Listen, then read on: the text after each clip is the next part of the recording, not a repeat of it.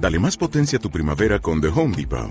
Obtén una potencia similar a la de la gasolina para poder recortar y soplar con el sistema OnePlus de 18 voltios de Ryobi desde solo 89 dólares. Potencia para podar un tercio de un acre con una carga.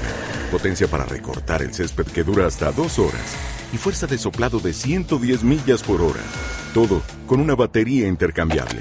Llévate el sistema inalámbrico OnePlus de 18 voltios de Ryobi. Solo en The Home Depot. Haces más. Logras más.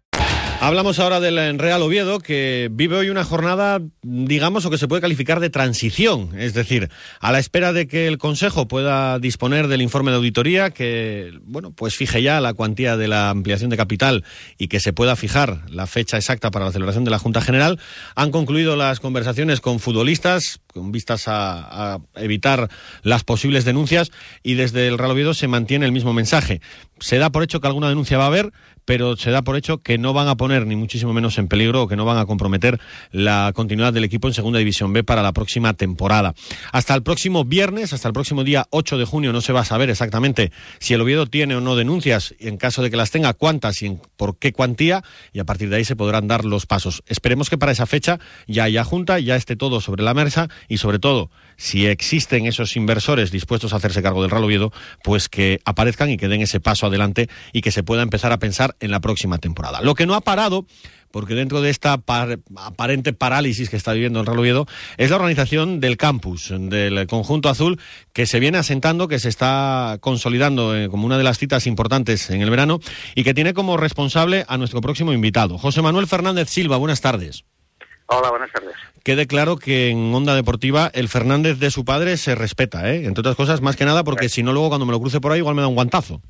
Como no podía ser de otra manera, ya sabes, aquí todo el mundo me conoce por Silva, pero bueno, que, que sepan que hay un Fernández delante. Exactamente. Bueno, que tenemos ya, eh, hace nada presentábamos, el, se presentaba el campus, íbamos y decíamos, bueno, todavía queda la tira de tiempo. Lo tenemos ahí, es el 25 de junio, también parece que está muy lejos, pero bueno, van las inscripciones marchando yo creo que a muy buen ritmo, porque me hablabas de que ya está por encima casi de, de los 120 o por ahí, ¿no? Sí, aproximadamente unos 120 niños. Estamos contentos con, lo que, con los niños que se apuntaron, pero bueno, todavía esperamos muchos más todavía. Uh -huh. ¿eh? Hay que explicar que van a ser tres turnos, ¿no? Los que vais a tener en el campus. Sí, son tres turnos. Arrancamos el día 25 de junio hasta el 6 de julio con el primero, del 9 de julio al 20 de julio el segundo y del 23 de julio al 3 de agosto el tercero. Uh -huh. eh, un detalle que es importante y que la gente tiene que tener claro es que el Real Oviedo ha decidido congelar precios con respecto a la, a la pasada edición, que yo creo que creo recordar que lo había congelado con la anterior. Sí, llevamos cuatro, cuatro campus con los mismos precios. ¿eh? Eh, sabemos que estamos en una crisis galopante, que la gente pues eh, pues evidentemente tiene que mirar mucho a la hora del gasto y bueno eh, somos conscientes de ello y por eso pues decidimos mantener los precios. Eh, con ellos no bajamos la calidad del campus seguimos manteniendo las mismas actividades eh, tenemos un monitor de fútbol y un monitor de tiempo libre de tiempo libre para cada 10 15 niños seguimos con llevándolos a la piscina seguimos con el transporte seguimos dándole ropa. Bueno seguimos un poco pues, pues, manteniendo un poco lo que es el campus del club, ¿no?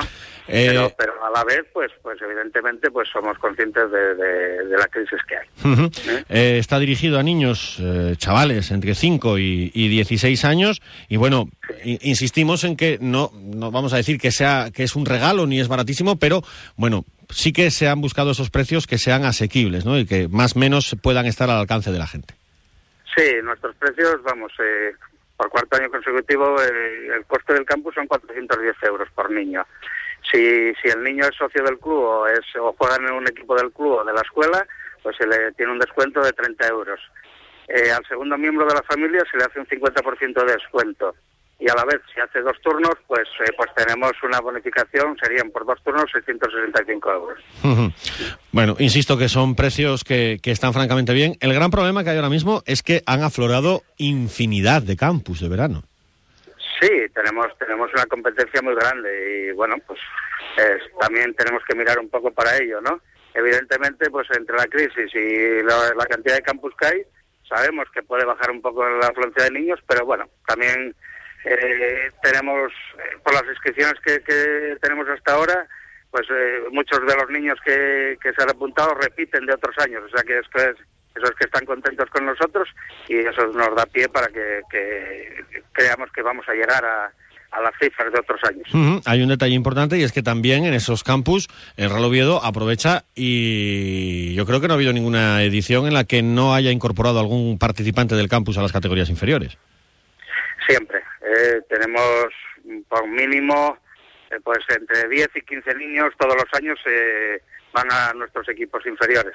Este año además tenemos la escuela, que la escuela también es una cantera importante y también se apuntan muchos niños a la escuela y, muchos procedentes del campus. Para ello todos los entrenadores que del club están normalmente suelen ir por allí, suelen mirar los niños y el que quiera venir tal pues está, vamos, perfectamente invitado a incorporarse. La única pena es que a lo mejor este año tenemos un poco más complicado lo de las visitas esas de, de Fuste y de Postín, pero es que, claro, la buena noticia es que muchos de los que salen del Requesión van a estar en la Eurocopa y en la Olimpiada. Afortunadamente para ellos y, un poco para nosotros, ¿no? Que, están, tenemos campeones del mundo, tenemos eh, campeones de Europa, eh, Mata va a estar en, el, en, el, en la Eurocopa, eh, eh Cazorla también, Adrián va a estar en la Olimpiada, pero vamos, tenemos el compromiso de ellos que si tienen un solo día libre, vienen al campus con nosotros, o sea que por esa parte tampoco va a haber ningún problema. Y ojalá, ojalá estén mucho tiempo en ellos, sería que sería síntoma de que habían llegado a, lo más alto, ¿no? Efectivamente. Pues José Manuel Fernández Silva, que ojalá que el campus repita el éxito de, de, las ediciones anteriores, que yo estoy convencido, entre otras cosas, porque sé lo mucho que trabaja, en este caso José Manuel Fernández Silva, para sacarlo adelante, al igual que otras muchas personas que están involucradas en este proyecto dentro del Real Oviedo. Silva, un abrazo muy fuerte y muchas gracias por estar en Onda Deportiva. Muchas gracias, Chesco.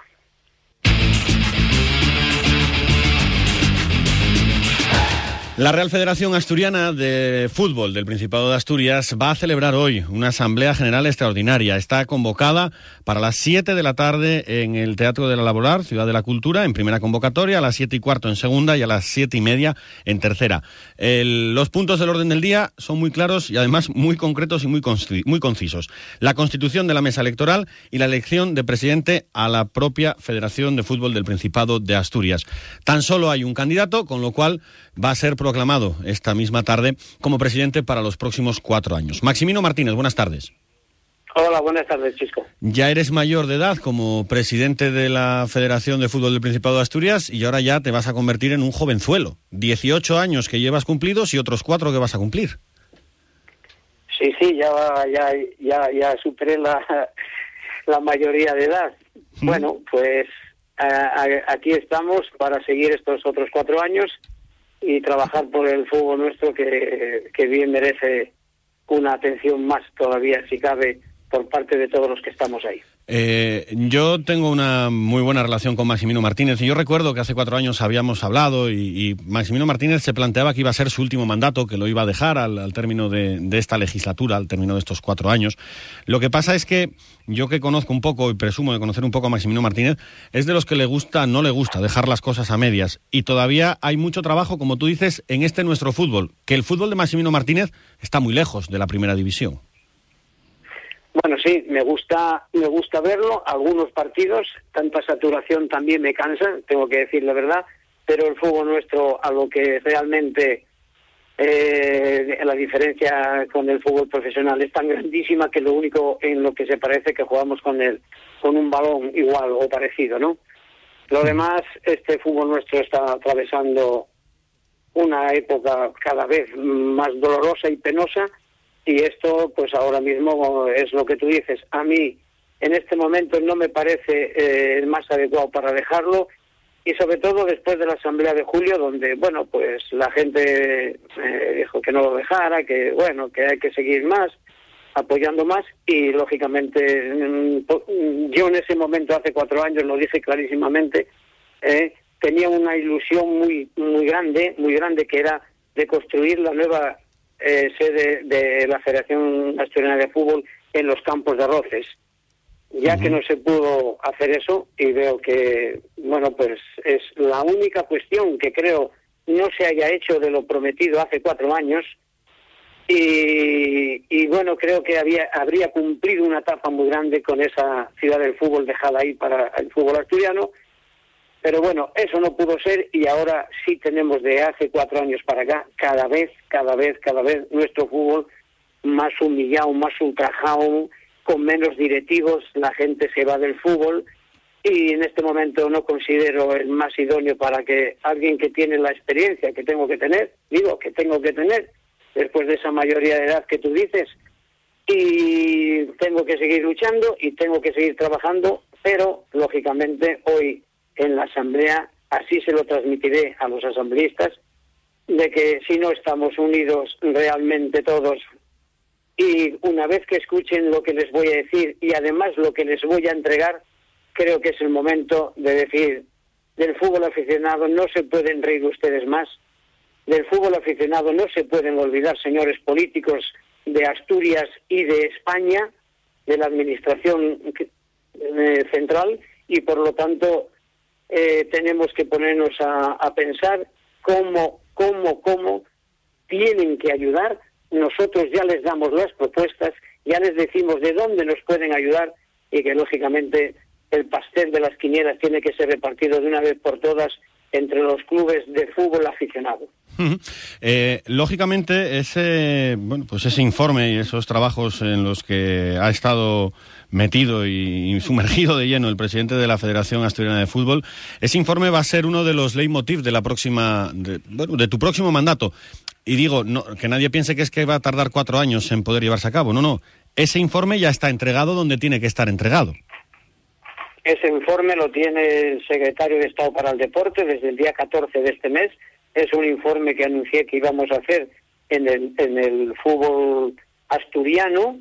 Ese informe eh, tardamos en hacerlo entre cuatro personas de Asturias eh, desde el mes de noviembre a, a, primer, a primeros de mayo, que fue cuando se terminó. Lo tiene quien lo tiene que tener en estos momentos, el secretario de Estado para Deporte, y es el encargado de pasarlo al ministro de Deportes y al presidente, si es necesario, de eh, señor Rajoy, y por lo tanto esperamos su contestación, pero los asambleístas del fútbol asturiano tendrán en su poder hoy dicho informe y como está ahí tan claro y tan pasmado y tan, tan, tan fácil de leer y entender, a partir de ahí tenemos que tener muy claro qué es lo que tendríamos que hacer en el caso de que no se nos atiendan nuestras peticiones. El fútbol, como digo, aficionado, cada vez con menos directivos, concretamente en Asturias en dos años más de 2.000 directivos lo han dejado, van a desaparecer muchos equipos este año a partir del 1 de julio. ¿Por qué? Los equipos desaparecen por falta de directivos. ¿Y los directivos por qué se van? Porque se encuentran solos y abandonados y nadie quiere atenderles. Nadie les quiere atender y nadie quiere aportar un dinero para nuestro fútbol cuando se sabe perfectamente que nuestro fútbol, el fútbol aficionado, lo hundieron las televisiones, lo hundieron los pensamientos de los dirigentes de la liga del fútbol profesional y por lo tanto ya hay que decir basta de una vez y eso es lo que hoy los asambleístas van a escuchar. eh, evidentemente, el fútbol genera una cantidad de dinero brutal. Eh, hablamos de muchas veces cuando se habla del fútbol solo se piensa en, como dice Maxi, el, en, el fútbol de, la Liga de Fútbol Profesional, pero es que el resto del fútbol genera una cantidad de dinero en este país exagerada, aparte de la cantidad de gente que mueve cada fin de semana, cada semana, constantemente durante toda la temporada. Eh, es una reclamación que lleva haciendo el presidente de la territorial asturiana muchos años la gran tarta ha de dejar cuando menos algo más que unas migajillas para ese fútbol, porque para que Asturias presuma a día de hoy de tener o que vaya a tener dos jugadores en la, fin, en la fase final de la Eurocopa, como van a ser en este caso Juan Mata y Santi Cazorla, que podrían haber sido tres si, el Guaje Villa no hubiese estado lesionado, que podrían ser cuatro si Adrián hubiese entrado al final en esa lista de Vicente del Bosque, todos esos, todos esos trabajaron en las categorías inferiores del Langreo, del Covadonga, del Estadio, de un sitio y de otro, gracias a directivos que se dejan la vida allí. Es decir, si toda esa gente no tiene ayuda, va a ser imposible que vuelvan a salir o que sigan saliendo todos esos jugadores. ¿eh? Pues eso es una de las cuestiones que se les dice ahí clarísimamente para que, bueno, no haya problemas de ¿y esto por qué? No, no, no, va todo plasmado. Y entonces, efectivamente, todos los campeones del mundo, todos los campeones de Europa, y todos los que van a jugar los Juegos Olímpicos dentro de dos meses de la sub-21, todos, sin excepción, sin excepción, pasaron por el fútbol aficionado desde Benjamines. Y hay una persona, hay un futbolista que no pasó por ahí, porque no jugó en España cuando era niño, ¿eh? no tengo ni que lo nombrar porque todos los que estamos en el fútbol sabemos quién es, pero por respeto, a decir, yo digo todos, ¿eh? todos esos pasaron por ahí y los que ahora veremos en el, en el europeo y los que vamos a ver dentro de dos meses en Inglaterra con los Juegos Olímpicos, todos, sin excluir a nadie, todos pasaron por el fútbol base y todos pasaron por esos más de 225.000 directivos que hay en España. Pero es que hace cuatro años, en vez de 225.000, había 240 y tantos mil. Entonces, por eso digo que ya mm, tenemos que, que, ser claros. Yo hoy, eh, eh, efectivamente, yo soy eh, el único candidato. Pero claro, y decía y podría decir, bueno, pues me voy a sestear y, punto, ¿no? Quedo yo ahí. No, no, yo, voy con la idea. Aparte, tengo solamente dos cosas en la cabeza. El trabajo que venimos realizando toda mi junta directiva y yo todos los días del año, eso va a seguir así. Y ahí eh, el que no esté, el que esté cansado, pues me lo dice y lo deja y punto. Entra otro directivo y adelante tengo esa y después esta otra premisa de luchar por nuestro fútbol. Si no encuentro apoyo, lógicamente, si no lo encuentro, ¿qué pinto? ¿Eh? Entonces, quiero decir que creo que me van a entender y creo que entre todos conseguiremos que se nos atienda económicamente a los clubes y que quede bien claro que yo pido para los clubes, las federaciones, gracias, y lo voy a decir un poco así, como de fiesta, gracias a Papá Villar, todas las federaciones de España, las 19, no tenemos problemas en este momento. Cada uno después, en su territorial, sabe que tiene que sacar unos recursos atípicos. Nosotros lo hacemos. Y por eso llevamos estos 18 años cerrando los ejercicios sin ningún, sin ningún déficit. Sin ninguno. Pero claro, ahora viene lo que quiero decir hay que darles el dinero a los clubes y hay cuatro fórmulas para que se las entregue. Ellos lo sabrán cuando hoy lleguen a la asamblea, los asambleístas, que son los primeros que lo tienen que saber, tendrán ese informe todos ellos allí y aparte de lo que les diga yo, una vez que estudien ese informe y vean lo que hay, realmente creo que eso va a ser suficiente para decir, para que ellos piensen, basta ya, y si, si no se nos atiende tendremos que tomar las medidas que debemos de tomar. Eh, tengo pocas dudas de que va a trabajar por sacar adelante todas estas iniciativas el, el presidente de la Federación de Fútbol del Principado de Asturias y que a partir de esta tarde se va a convertir o se va a ser reelegido por otros cuatro años. Eh, yo hace mucho tiempo que entrevisto a Maximino Martínez, entre otras cosas, porque eso, él lleva 18 años de, presidente y bueno, uno poco a poco va cumpliendo años también en la radio y es obligatorio el hecho de entrevistarle. Yo siempre te digo lo mismo, en esta casa dinero no tenemos, porque no tenemos para, para repartir entre los clubes. Lo que sí le vamos a dar es siempre altavoz a todos los clubes y evidentemente también altavoz al presidente de la Federación de Fútbol del Principado de Asturias en toda esta serie de reivindicaciones. Es lo mínimo que podemos hacer, entre otras cosas, porque nosotros también nos vemos beneficiados del fútbol modesto del fútbol regional que al final nos, nos aporta muchas alegrías, muchas satisfacciones y sobre todo también aporta yo creo algo imprescindible para la sociedad. Y es que mientras la gente está haciendo deporte, mientras los chavales están jugando al fútbol, están alejados de un montón de cosas. Y no digo más porque es algo que se viene repitiendo hasta la saciedad. Maxi, que toda la fuerza, todo el ánimo para, esta, para este nuevo mandato y que lo sabes dentro de las modestas eh, opciones que tiene Onda Cero y en este caso Onda Deportiva, que vamos a seguir estando al lado de la Federación y al lado del fútbol base porque también nos encanta y nos apasiona. Muy bien, no lo dudo y no lo dudo y además lo sé perfectamente porque, bueno, eh, aparte de que la amistad que tenemos, pues eh, sé que, que apoyas en todo momento nuestro fútbol como otros algunos también lo apoyan, eh, no todos por cierto, no todos por cierto, pero hay una cuestión clarísima que, que tengo que estar agradecido de aquellas personas que trabajan y ayudan a nuestro fútbol y sobre todo agradecidos a esos cinco mil y pico directivos que todavía quedan en Asturias, pero que éramos siete mil y pico hace dos años, esto no hay que olvidar, y que, y que saben que, bueno, eh, hay una coordinación total entre eh, los clubes, los cuatro estamentos, jugadores, árbitros, entrenadores y clubes, eh, esa conexión que existe desde el año 1994, que fue cuando entramos la primera vez, y bueno, eh, lógicamente habrá algunos clubes que no estén de acuerdo con si hacen las cosas, pero bueno, eso no vamos a pretender tener una, una un, al 100% estar haciendo bien las cosas para todos, pero bueno, que lo que nadie dude, y eso se viene haciendo y se va a seguir haciendo hasta que esté, hasta que me vaya de la federación, es que el trabajo diario que hacemos que es al que yo le doy muchísimo valor, va a seguir haciéndose y en especial en esta nueva legislatura que empezará a partir del día 7 o el día 8 que tomo posesión de como presidente, pues vamos a trabajar por este por lo que dice ese informe, eh, que ese informe pues vea la luz en toda España dentro de, unos días y que y que y que eh, el gobierno español a través de su eh, ministro de deportes y su secretario de Estado para el Deporte tomen las determinaciones que crean oportunas, pero que vayan en beneficio de enviar dinero directamente a los clubes. Pues ojalá que, que todo vaya francamente bien. Maximino Martínez, muchísimas gracias por estar en Onda Deportiva. Un abrazo muy fuerte. Muy bien, muchas gracias.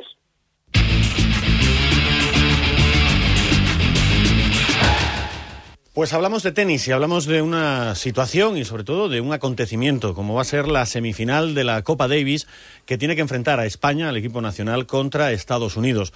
Ya lo saben todos nuestros oyentes. Gijón ha sido la sede elegida por la Federación Española de Tenis, han elegido la candidatura presentada por Gijón y está todo a expensas de conocer la decisión final que tenga que, tomar la Federación Internacional. En las últimas horas se ha hablado una barbaridad de la posibilidad de que Gijón no albergase esa eliminatoria entre España y Estados Unidos, pero yo creo que el mensaje que sale desde Gijón y yo creo que también desde la propia Federación de Tenis del Principado de Asturias es bien distinto. Y yo creo que hay muy poca duda en que al final España se va a medir a Estados Unidos en eh, Gijón en ese próximo mes de septiembre. Para arrojar un poquito más de luz sobre toda esta situación y sobre toda esta circunstancia, está hoy con nosotros en los estudios de Onda Cero el presidente de la Federación de Tenis del Principado de Asturias, don Manuel Gale. Buenas tardes.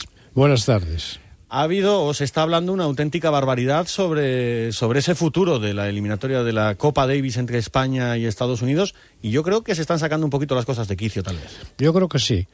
Eh, sí, ese teléfono que suena es mío. Eh, la Federación Internacional para una semifinal de esta categoría, que es una final anticipada, con, con bueno, ya ha parado me parece. Ah, no, sigue. Sí, sí, diga, diga. Bueno, pues eh, quiere, exige una serie de cosas.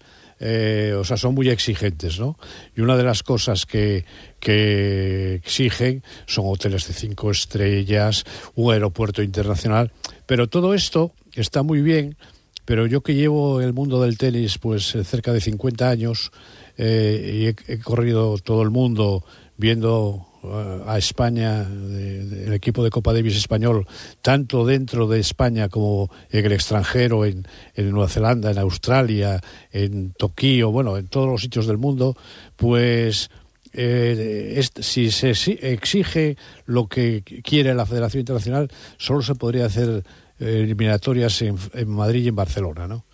Entonces, porque por ejemplo, eh, hay muy pocos eh, hay muy pocos aeropuertos internacionales en España. Una cosa es que haya que haya movimiento internacional, una cosa es que haya viajes eh, al extranjero y desde el extranjero, como en Asturias, que lo hay.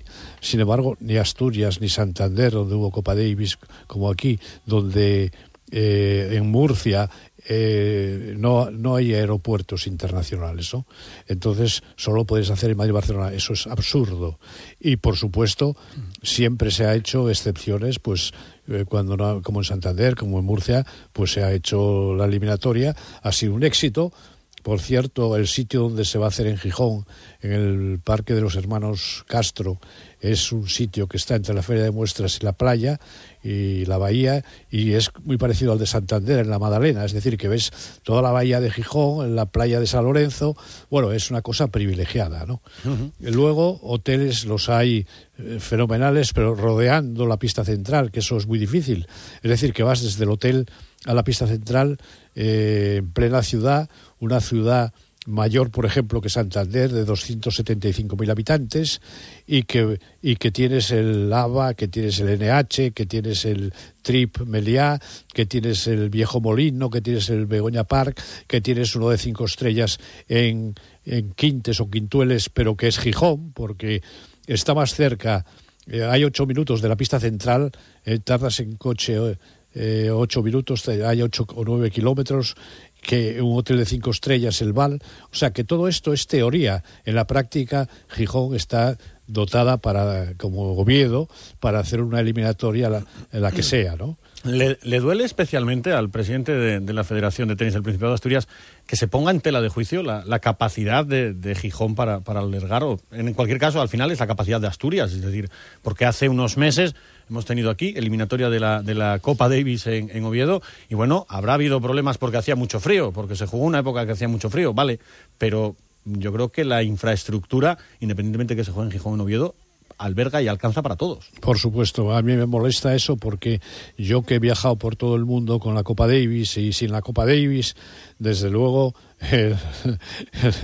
yo sé en los hoteles que yo he estado, en Austin, en,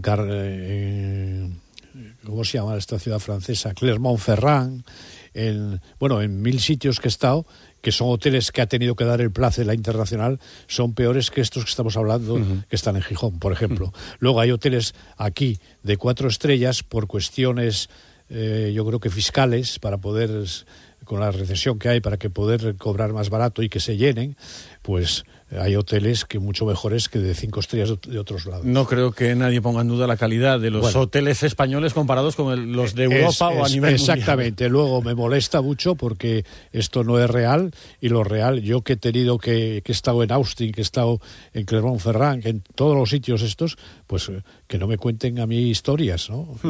esto está claro, está claro que, que aquí se puede hacer una Copa Davis. Es más, creo que la gente que cree que esto, no sé, es, es un sitio tal, Austin no se puede ni comparar con Gijón, que Montferrand no se puede ni comparar con Gijón. Vamos, es que es algo en los que conocemos eh, el mundo eh, y el mundo de los hoteles, por eso eh, es que, vamos, estamos extrañadísimos que puedan decir algo. en principio, la Federación Internacional de Tenis es quien va a tener la última palabra. ¿Hay una fecha concreta, una fecha fija? O, a mí me han asegurado en la Federación Española, porque claro, ante la duda de que Hotel Tal se les ha mandado eh, que lo habrán recibido pues a lo mejor ayer o anteayer eh, eh, una información exhaustiva sobre todo esto ¿no? y me han dicho que la semana que viene nos darán la, solución que según me dicen en la española primero nunca pasó que no admitiesen lo que lo que dijo la, la, española, la internacional, siempre hizo caso de lo que dijo la, la, Real Federación Española de Tenis, pero es que además de eso, eh, pues sería la primera vez. Y claro, en la Federación Española a mí me han dicho que consideran que lo dirán la semana que viene y que será positivo. Eh, lo que otro asunto que puede estar al cabo de la calle y, puede, hay quien hay quien dice que cómo acometer con la situación actual la inversión que supone traer una eliminatoria de la Copa Davis, evidentemente lo que reportaría a Gijón, a Asturias, al final, incluso pues a nivel nacional, pero bueno, alguna ciudad se lo tiene que llevar porque España tiene que jugar como local esa, esa eliminatoria. Digo, lo que puede reportar de beneficio, y hablamos ya de ingresos económicos, una eliminatoria entre España y Estados Unidos, teniendo en cuenta que España podría contar con su equipo de gala, que no es descabellado pensar que Rafa Nadal eh, esté, que David Ferrer esté, que la pareja de doble, es decir, con las mejores raquetas del mundo, eso yo creo que es muy complicado de calcular el, beneficio, lo que puede reportar. está, es, eh, yo les he dado al Ayuntamiento de Gijón y al que lo ha querido ver un, un trabajo de la Federación Internacional, un report de la, de la Federación Internacional de Tenis en la que te demuestra que hay una reversión. Eh, o sea, esto no es un gasto, es una inversión tú tienes que tener la inversión para invertir los, eh, no sé, 1.200... Eh, ¿Cómo se llama? 1,2 millones de euros, me imagino. Sí, ¿no? Exactamente. para, para que luego en, en hoteles, restaurantes, cafeterías, bares, tiendas, comercios, etcétera, etcétera, etcétera, eh, entraron en Málaga, que yo estuve en, la, en, la, en una semifinal como esta, era, en vez de ser España-Estados Unidos, que es mejor, era España-Argentina, se, se, supone que entraron de fuera de Málaga unas 3.000 personas que dejaron en todo esto que acabo de decir, hoteles, eh, tal, etcétera, eh, bares, cafeterías, comercios, tiendas, dejaron unos 2.000 millones de las antiguas pesetas. O sea que eso para Asturias y para Gijón, porque se va a beneficiar no solo Gijón, sino todo lo que está alrededor, eh, Oviedo, pues, eh, sí, evidentemente, toda la zona central. va a haber una reversión que yo creo que el Ayuntamiento de Gijón y, y, los gijoneses deben estar orgullosos de esta decisión que ha sido, yo creo que para Asturias y para Gijón, fenomenal en estos tiempos que corremos de recesión.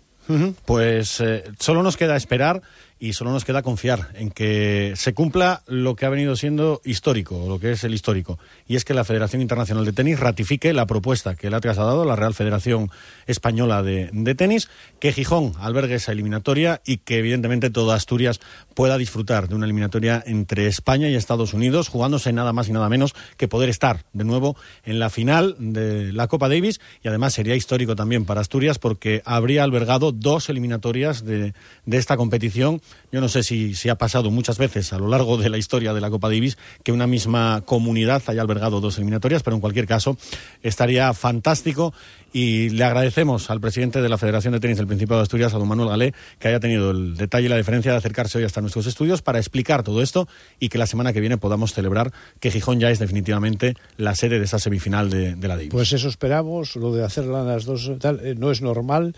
Eh, este año ha, ha, sido anormal en dos ocasiones, una que fue Córdoba y Sevilla, eh, Andalucía, uh -huh. y otra que es eh, Oviedo y Gijón, y yo creo que será un gran éxito y además eh, o sea, no tengo que eh, agradeceros, sino vosotros, yo tengo que agradeceros yo a vosotros el que te, nos deis la oportunidad de explicar esto y de hacer publicidad en favor de esto, que es en favor de Asturias. Sí, que porque hasta ahora hemos estado hablando de la Federación Internacional, de la Federación Española, y evidentemente algo tendrá que ver también la Federación de Tenis del Principado de Asturias a la hora de solicitarlo. Hombre, lo hemos pedido porque creo que había, había una deuda histórica con Gijón, porque a Gijón se le hizo una jugada que no me, a mí no me gustó en su día con el anterior presidente, después de, de haber Gijón firmado todo y de estar uh -huh. de acuerdo en todo, pues eh, ellos, no, ellos eh, los, eh, Madrid, uh -huh. que era, eran cuatro ciudades, con Madrid, Gijón y, otras dos que no me acuerdo cuáles eran, uh -huh. pero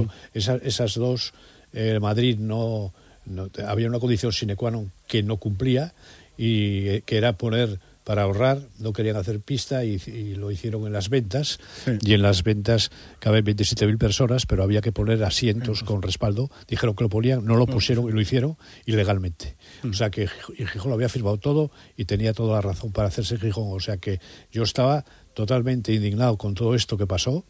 Eh, y desde luego ahora se ha hecho justicia y yo creo que va, va, a ser un éxito total. Seguro que sí y quedará saldada esa deuda. Don Manuel Gale, muchísimas gracias. Gracias a vosotros.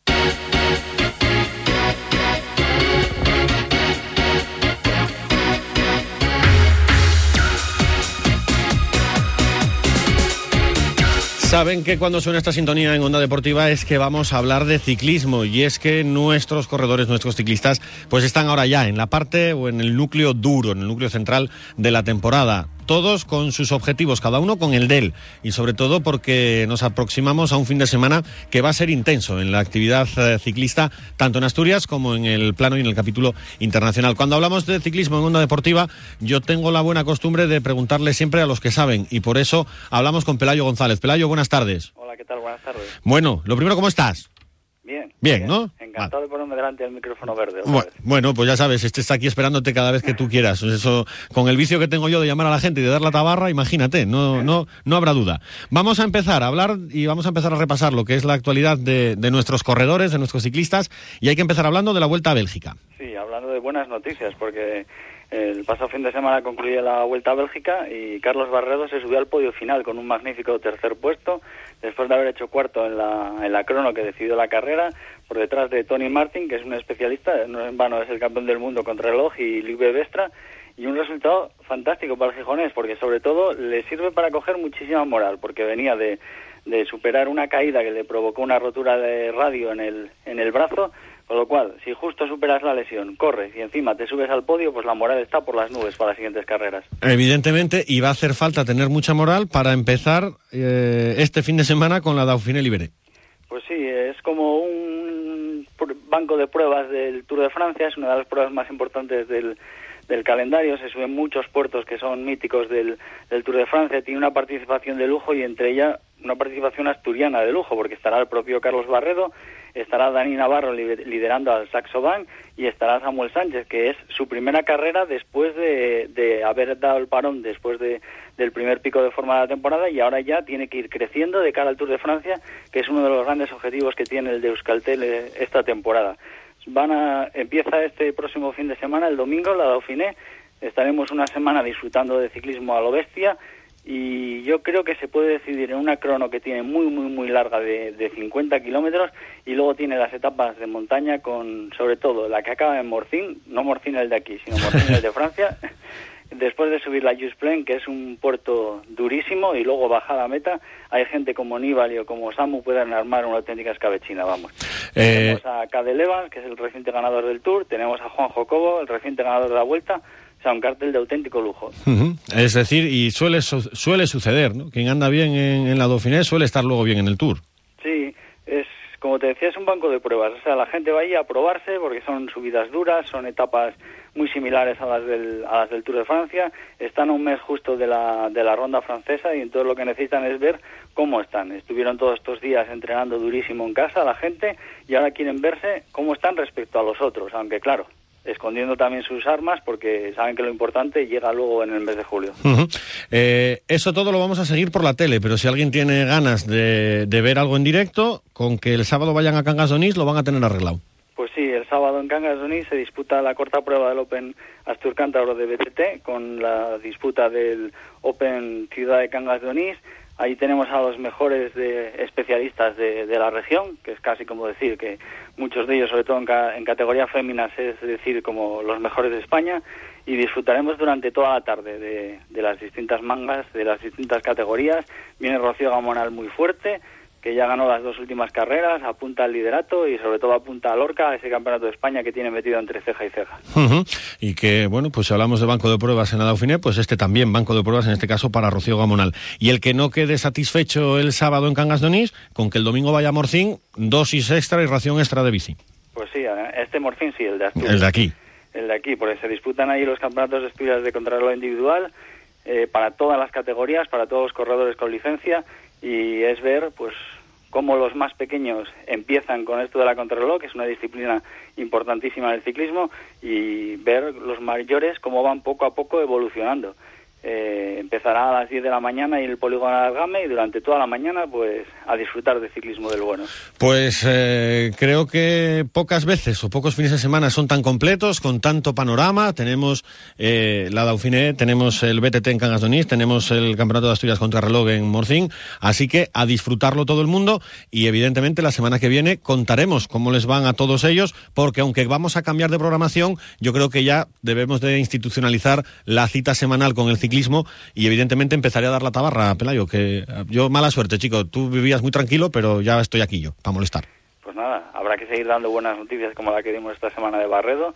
Esperemos que Samu esté adelante, la Dauphiné yo creo que sí, Barredo seguro que estará como loco por cazar alguna de las etapas y Dani Navarro también lo mismo, va a liderar el, su equipo con la intención de estar lo más arriba posible a la general y sobre todo de ganar una etapa como ya hizo hace dos años en esta misma prueba. Pelayo González, muchísimas gracias, a cuidarse, un abrazo. Un abrazo.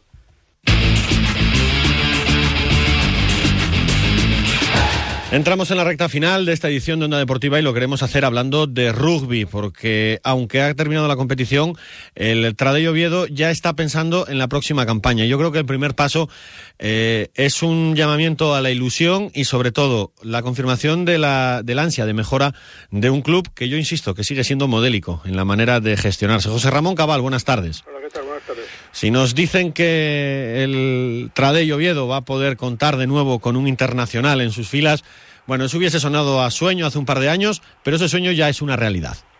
Pues sí, efectivamente, ya, ya es una realidad. Ya, bueno, el año pasado, digamos que hubo la primera toma de contacto y se sondeó un poco la posibilidad de que pudiera recalar el equipo. Lo que pasa que, bueno, tenía todavía contrato con el equipo del Salvador y aunque, bueno, estaba jugando menos por un tema de una lesión y trabajo y tal, pero bueno, no pudo ser y este año, pues bueno, nuevamente se volvió a la carga y este año sí que ha sido posible y, y ya la semana pasada pues ya se hizo la presentación oficial de que Carlos Soto vuelve a Asturias y vuelve bueno pues al equipo del que salió y estará aquí con nosotros por lo menos dos años es lo que ha firmado como como para jugar dos años como subida a una tercera temporada, una tercera.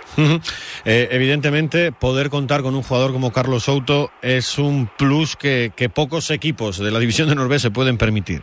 Pues sí, yo creo que es el fichaje estrella este año de la división de honor B porque, bueno, su palmarés ahí está, repleto de títulos de, de Liga, de Copa del Rey, de Supercopas, que participó también en competición europea con los tanto con Moraleja como El Salvador, que fueron los dos clubes con los que estuvo todos estos años, además de bueno de su participación con la selección española, disputando pues hasta ahora el único mundial que ha jugado España a rugby allá por el año 1999. Uh -huh. Sin duda estamos hablando de uno de los mejores jugadores de rugby de, de, este país. Es que, aunque, es que parece que hay veces que nos duele decirlo porque es de aquí, pero es que es verdad. Estamos hablando de uno de los mejores jugadores de rugby de España. Sí, sí, te estoy claro. dando un poco por encima el palmarés, el palmarés exacto. que tiene y efectivamente, bueno, pues es uno de los grandes jugadores del rugby español, eso no, no lo discute nadie y además, bueno, pues la gran suerte es que es de aquí, de, de, de Asturias. Uh -huh. Y eso yo me imagino que es un aliciente para todo el club, incluso, es decir, jugadores, técnicos, directivos, sí. todo el mundo, patrocinadores. Sí, es, es, un jugador veterano que, bueno, pues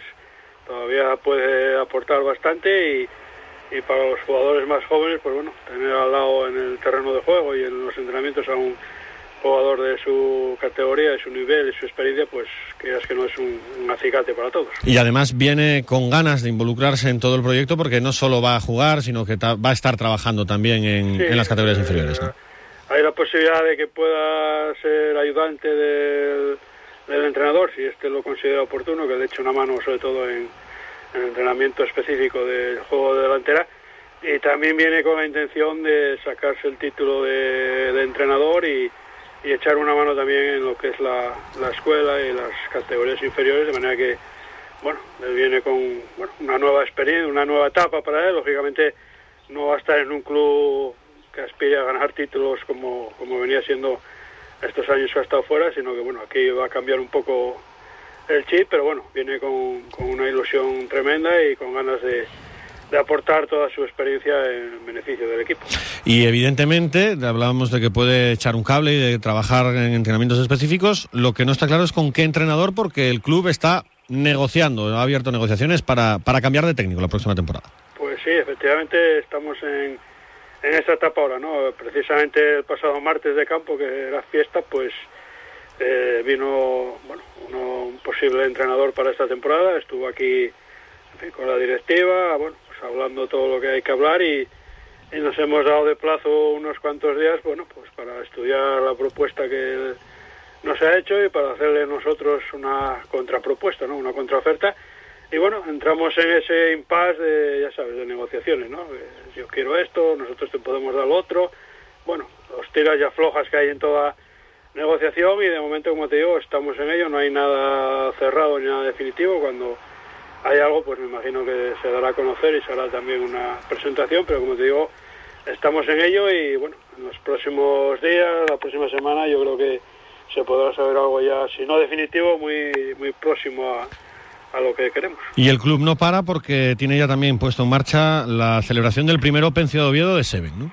Sí, este año pues uno de los directivos que tenemos se ha metido en esta aventura de organizar un torneo de rugby a 7 que se va a llamar Open Ciudad Oviedo y ya está trabajando en ello, encontrando bueno pues colaboradores, eh, equipos que están interesados en venir y demás y bueno el primer paso va a ser la presentación del trofeo que se dará al equipo campeón que lo ha diseñado un exjugador de, del club que pues es bastante bueno en este tema de, de, artista y ha hecho un trofeo y se va, pues, se va a presentar el próximo 8 de julio.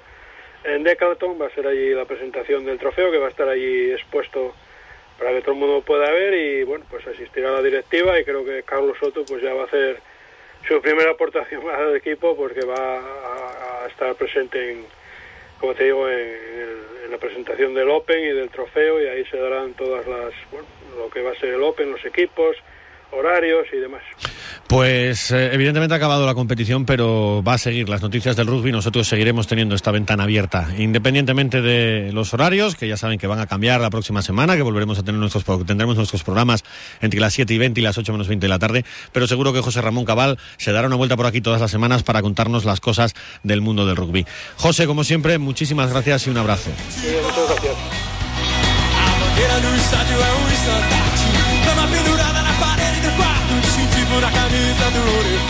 Aquí hemos llegado con esta edición de Onda Deportiva. Mañana volveremos, será ya con nuestra última tertulia de la temporada desde la posada de Somió con el nuevo director deportivo del Sporting, con Raúl Lozano, con Juan Gancedo y allí conoceremos también cómo son los planes del Sporting con vistas a la próxima campaña. Disfruten de lo que queda todavía de jornada. Saludos, muy buenas tardes. Onda Cero, Asturias.